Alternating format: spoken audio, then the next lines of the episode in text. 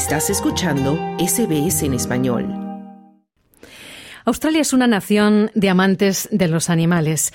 Tenemos una de las tasas más altas de propiedad de mascotas en el mundo y también somos el hogar de una fauna nativa única. Proteger el bienestar de los animales no solo es lo correcto, sino que en Australia es un requisito legal y las leyes que rigen el bienestar animal australiano están reguladas por los estados y los territorios. Así lo explica la doctora Sara Sito, funcionaria científica senior de RSPCA de Australia, que es la Sociedad Real para la Prevención de la Crueldad hacia los Animales.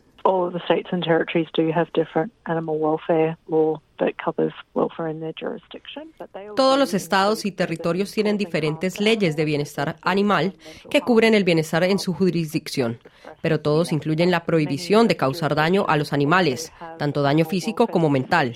El daño mental sería cosas como la angustia y el miedo, pero muchas de las jurisdicciones también tienen legislación sobre bienestar animal, lo que significa que las personas que están a cargo de un animal también tienen el deber de cuidar a, de cuidar a estas criaturas. Los que están a cargo de un animal incluyen al dueño legal o también a alguien que tiene la custodia o el control del animal. Por ejemplo, el propietario de un criadero o una perrera tiene el deber de cuidar a esos animales, según dice la doctora Cito.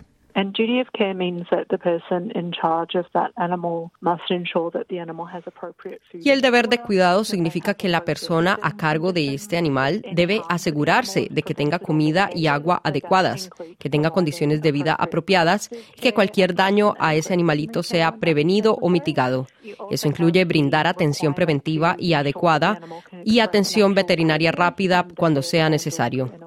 También tiene el requisito de garantizar que el animal pueda expresar comportamientos naturales y que se manipule de una manera apropiada para la especie y que no le cause daño o angustia. Decía la doctora Sito. El deber de cuidado también se aplica cuando se cuida el animal de otra persona en su hogar o también vehículo.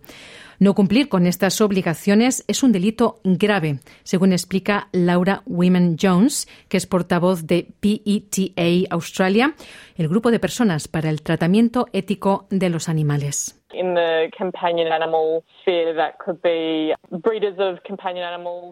En el ámbito de los animales de compañía podrían ser los criadores de animales de compañía como perros y gatos que no proporcionan alimentos, agua o atención médica adecuados.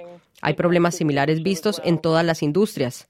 En las industrias del entretenimiento como las carreras de gallos y caballos, la negligencia también es un gran problema, decía Laura Women Jones, portavoz de PETA Australia. Que se refería así a las carreras de galgos y caballos. Ah, y en este sentido, las granjas de cachorros son un gran desafío para los organismos de bienestar animal, como explica Laura Women Jones.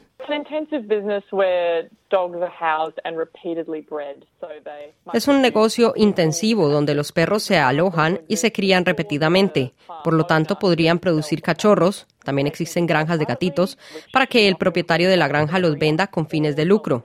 Se pueden vender de forma privada, lo que a menudo se denomina comprar a un criador o venderse en tiendas de mascotas. Eso decía Laura Wayman Jones. Y muchos asumen que las granjas de cachorros y también de gatitos están prohibidas en Australia. Pero no es así. Los criadores pueden obtener una licencia. Aunque las condiciones pueden ser crueles y los animales criados por motivos estéticos a menudo sufren problemas de salud importantes. Algunos estados están avanzando en la restricción de la cantidad de animales que se pueden criar en un solo lugar, lo cual es realmente bueno. Victoria probablemente esté liderando el camino en este momento. Cuando hay tantos animales que se crían con fines de lucro y se los quitan a sus madres a una edad bastante temprana, las prácticas de cría pueden crear problemas para los animales mismos y para las personas que eligen comprar esos animales. Y el experto en conservación biológica y genética animal, Jaime Góngora, dijo a SBS Spanish que estas prácticas pueden producir un impacto negativo en la fisiología y el comportamiento de los animales. Es muy importante que cuando la gente ha decidido comprar una mascota, sepan e investiguen el origen de esa mascota.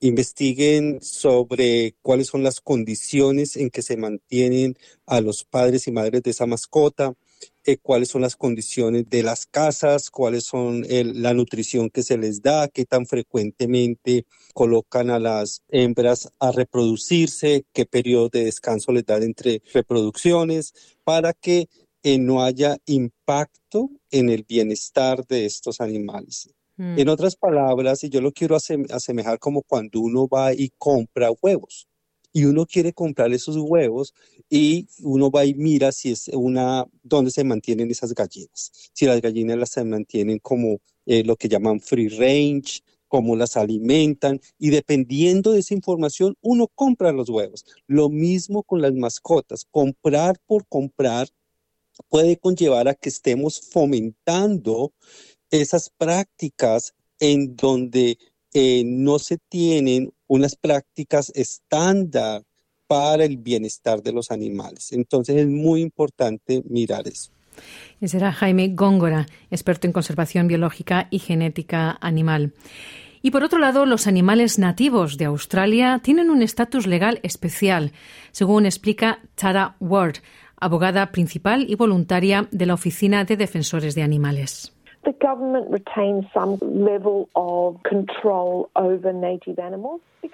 El gobierno mantiene cierto nivel de control sobre los animales nativos porque de lo contrario nadie los posee. Es por eso que el gobierno regula cómo podemos interactuar con los animales salvajes y los animales nativos. Y eso se suma a las leyes generales de bienestar animal que se aplican a todos los animales, ya sean nuestros gatos y perros, o un canguro o un pájaro en la naturaleza. Esto decía Tara Ward, abogada defensora de los animales. Y hay que destacar que es un delito penal dañar o tomar a la mayoría de los animales nativos, los animales que están, los animales salvajes, a menos que se tenga una licencia especial emitida por el gobierno. Algunas especies en peligro de extinción tienen además protecciones adicionales y dependiendo de su estado o territorio, puede tener animales nativos como mascotas si se adquiere una licencia, como nos explica Ward.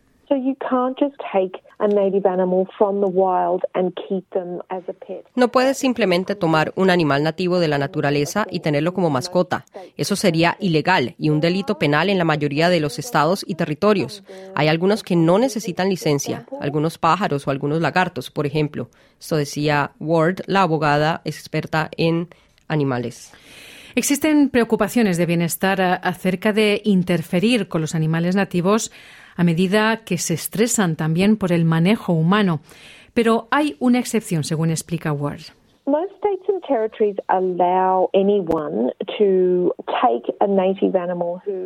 La mayoría de los estados y territorios permiten que cualquier persona tome un animal nativo con el que nos encontremos en nuestros patios traseros o incluso si salimos y nos encontramos con un animal nativo que está herido o sufriendo de alguna manera.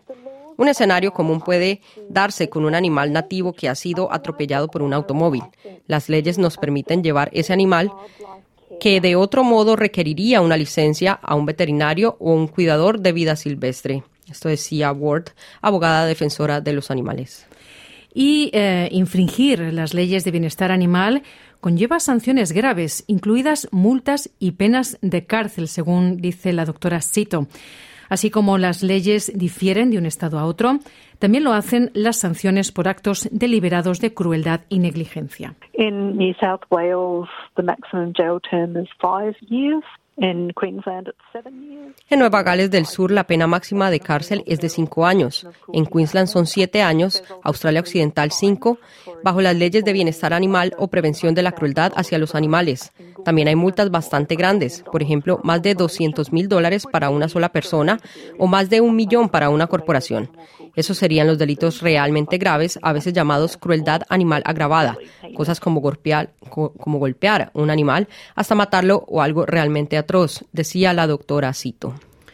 Y es importante denunciar la crueldad hacia cualquier animal, incluida la negligencia o el abandono.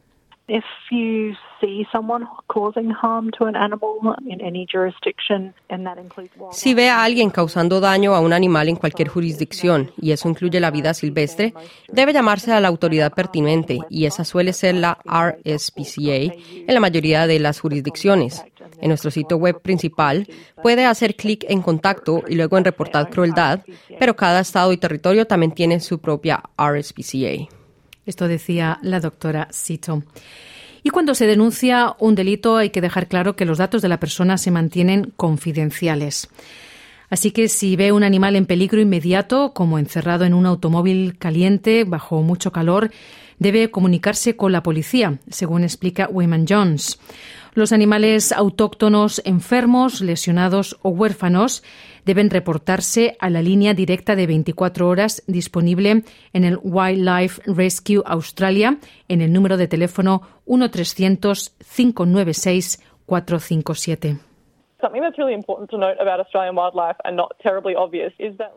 Algo que es realmente importante tener en cuenta sobre la vida silvestre australiana y que no es demasiado obvio es que muchos de nuestros animales nativos son marsupiales, lo que significa que llevan a sus bebés en sus bolsas. Entonces, si ve un canguro, un possum o un koala que ha sido atropellado por un automóvil y si es seguro de tener su automóvil, verifique si dentro de la bolsa hay un bebé y, de ser así, llame al rescate de vida silvestre. Eso es lo que decía Wayman Jones.